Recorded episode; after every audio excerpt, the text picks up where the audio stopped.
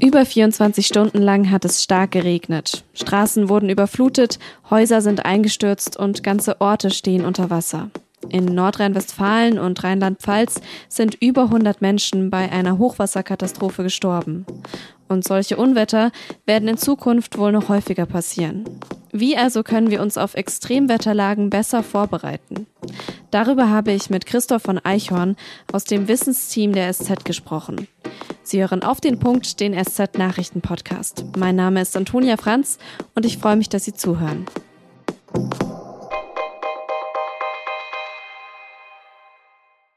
Der Eifelort Schuld liegt direkt an der Ahr, die normalerweise ein kleiner Fluss ist. Diese Woche wurde sie mit dem Starkregen zu einem reißenden Gewässer. In der Nacht zum Donnerstag hat sie in Schuld komplette Häuser weggespült. Ich stand da oben auf der Terrasse und habe dann hier runter geguckt, wie das von hier geschwommen kam. Die Schützenhalle da, unsere, unser Gemeindehaus. Das krachte komplett weg. Dann hier stand ein Haus, das kippte davor. Das kann man sich nicht vorstellen, so was das ist. Man kennt das aus dem Fernsehen, von woanders, aber so jetzt, äh, ne. Neben dem Kreis Ahrweiler in Rheinland-Pfalz, wo auch Schuld liegt, ist besonders der Rhein-Erft-Kreis in Nordrhein-Westfalen vom Hochwasser betroffen. Auch dort sind Häuser eingestürzt.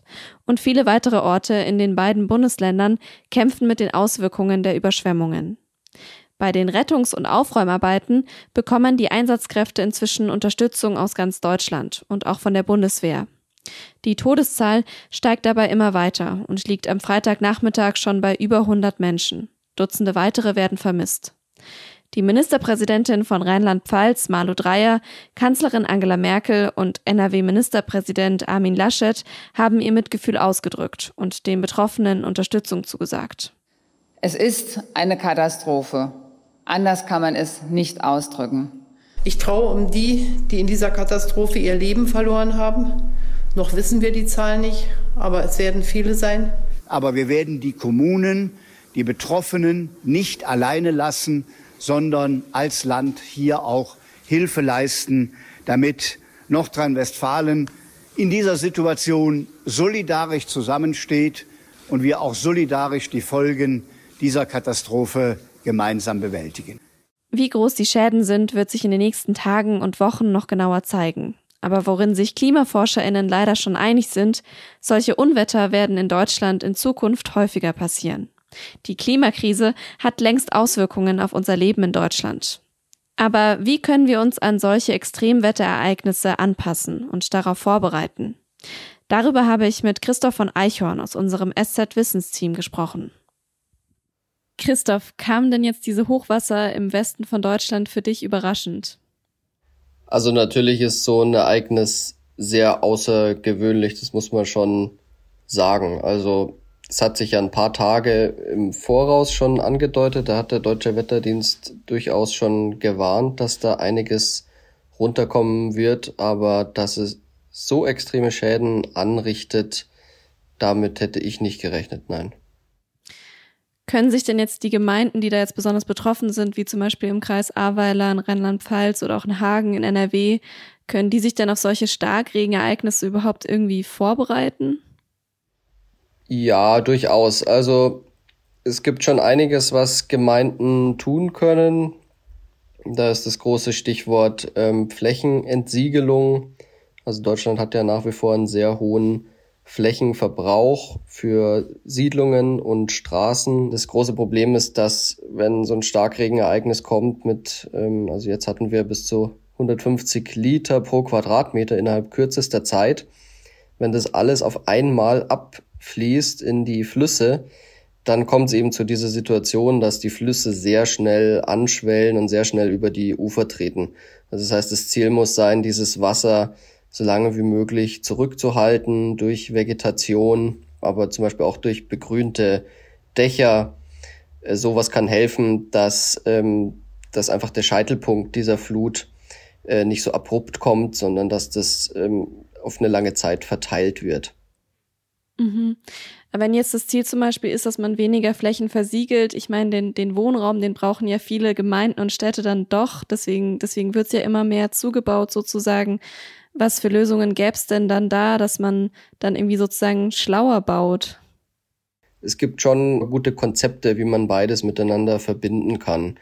Äh, also Stichwort ist da Nachverdichtung, also innerhalb der Städte, dass man auch an sogenannte grüne Infrastrukturen denkt. Ähm, also zum Beispiel, das wäre eben so eine begrünte Dachfassade, aber auch sogenannte blaue Infrastrukturen. Das wären sowas wie Kanäle oder Teiche, die man anlegt, die dann auch wieder äh, Wasser speichern können ähm, weil die Kanalisation ist einfach nicht dafür ausgelegt, solche extremen Wassermengen aufzunehmen und ähm, man kann sie auch gar nicht dafür auslegen, weil ähm, die Kanalisation, die braucht auch so einen gewissen, äh, gewissen Durchlaufgeschwindigkeit, ähm, wenn es mal nicht so viel regnet. Das kann man, das kann man nicht so einfach äh, umstellen und anpassen. Mhm. Jetzt ist diese, dieses Hochwasser, diese Hochwasserkatastrophe jetzt vor allem ja im Westen von Deutschland, dann Rheinland-Pfalz und NRW aufgetreten. Sind es dann auch die Gebiete, die dann besonders gefährdet sind oder kann das an sich in ganz Deutschland passieren? Also man kann das nicht so pauschal sagen. Es ist schon eine gehörige Portion Zufall dabei, wo so ein, wo so ein Starkregenereignis dann äh, passiert. Also was man schon sagen kann, ist, dass zum Beispiel die Mittelgebirge, hügelige Regionen da besonders gefährdet sind, auch der Alpenrand zum Beispiel. Aber es ist immer beim Wetter ähm, auch sehr viel Zufall dabei, wo das Gewitter, wo das Unwetter jetzt am Ende runterkommt.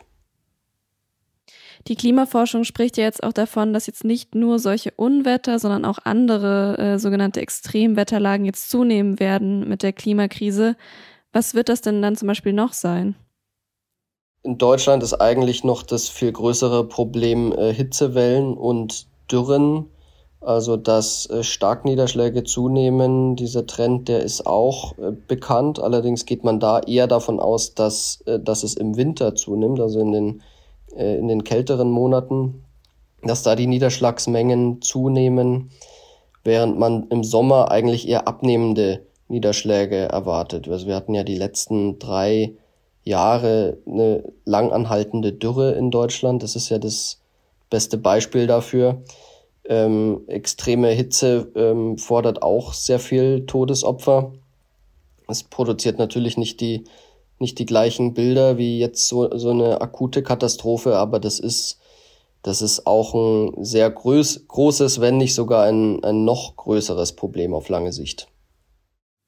Gibt es denn da auch Sachen, ähm, die wir verändern müssen, um uns besser gegen Hitzewellen und Dürren zu wappnen in Deutschland? Ja, die gute Nachricht ist, dass äh, sich die Lösungen gegen diese beiden Extreme gar nicht so stark unterscheiden. Also das Konzept der äh, Schwammstadt hilft zum Beispiel auch äh, sehr, sehr gut gegen Hitzeperioden. Das heißt, ähm, wenn man wenn man äh, dafür sorgt, dass das Wasser gut gespeichert wird und nicht in die Kanalisation abfließt, ähm, dann kann man gleichzeitig auch ähm, den Dürren vorbeugen. Das gilt aber nicht nur für die Stadt, sondern auch für den ländlichen Raum. Auch da brauchen wir zum Beispiel mehr äh, Zisternen, auch für die Landwirtschaft, dass, ähm, dass einerseits ähm, Regenereignisse, dass einerseits der Regen aufgefangen wird nicht zu Hochwasser wird ähm, und man ihn gleichzeitig auch gespeichert hat für, für trockenere Zeiten.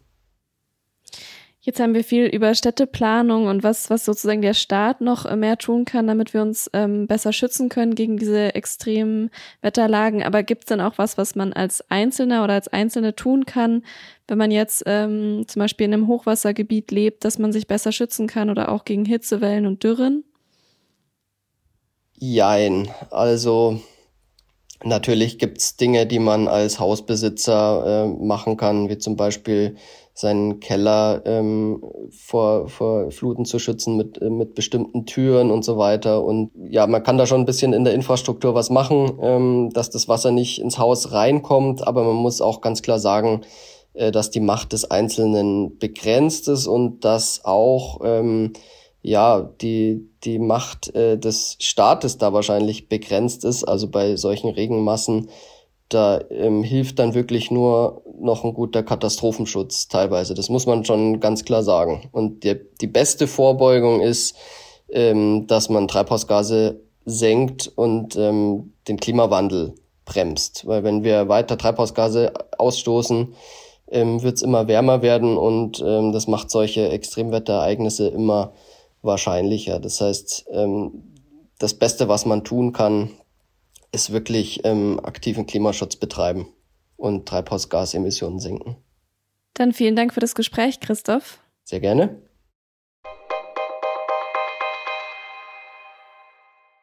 Auch Baden-Württemberg und Teile Belgiens, der Niederlande und Luxemburg sind von den starken Unwettern und Überschwemmungen betroffen.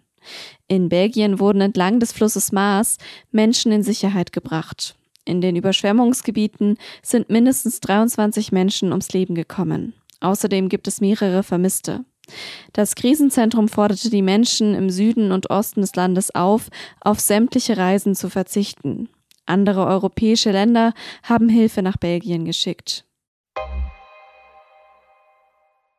In den Niederlanden, Griechenland und Teilen von Dänemark steigen die Corona-Zahlen stark an. Deshalb hat die Bundesregierung diese Länder und Regionen ab Sonntag zu Risikogebieten erklärt. Das Auswärtige Amt rät also von touristischen Reisen dorthin ab und das mitten in der Ferienzeit. Außerdem muss man, wenn man nicht geimpft oder genesen ist, einen negativen Corona-Test bei der Einreise vorzeigen. Inzwischen steigt die Zahl der Neuinfektionen auch in Deutschland weiter an. Laut Robert Koch Institut liegt die 7-Tage-Inzidenz jetzt bei 8,6.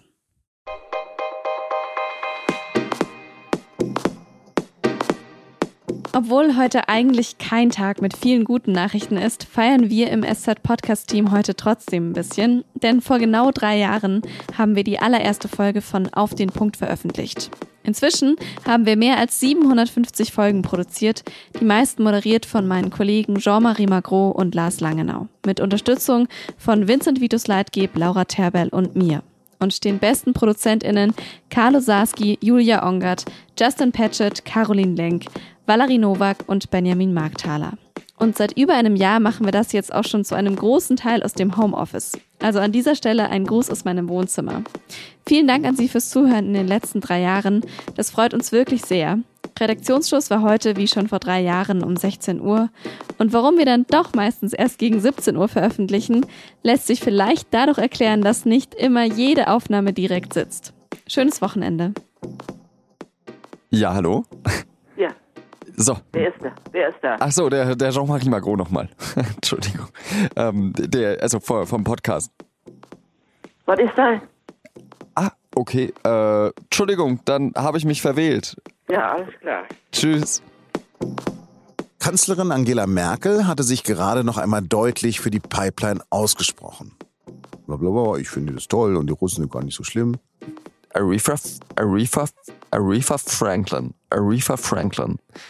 Boah, ey, das ist echt eine Grütze hier. noch einmal von vorne. Super, dann pass auf, ich drücke jetzt mal hier auf Stopp und. Also, ja. Nehmen wir. Adieu und bis zum nächsten Mal. Bleiben Sie uns gewogen. Ciao, Kowski. Ich wünsche Ihnen eine schöne Zeit und sage Adieu.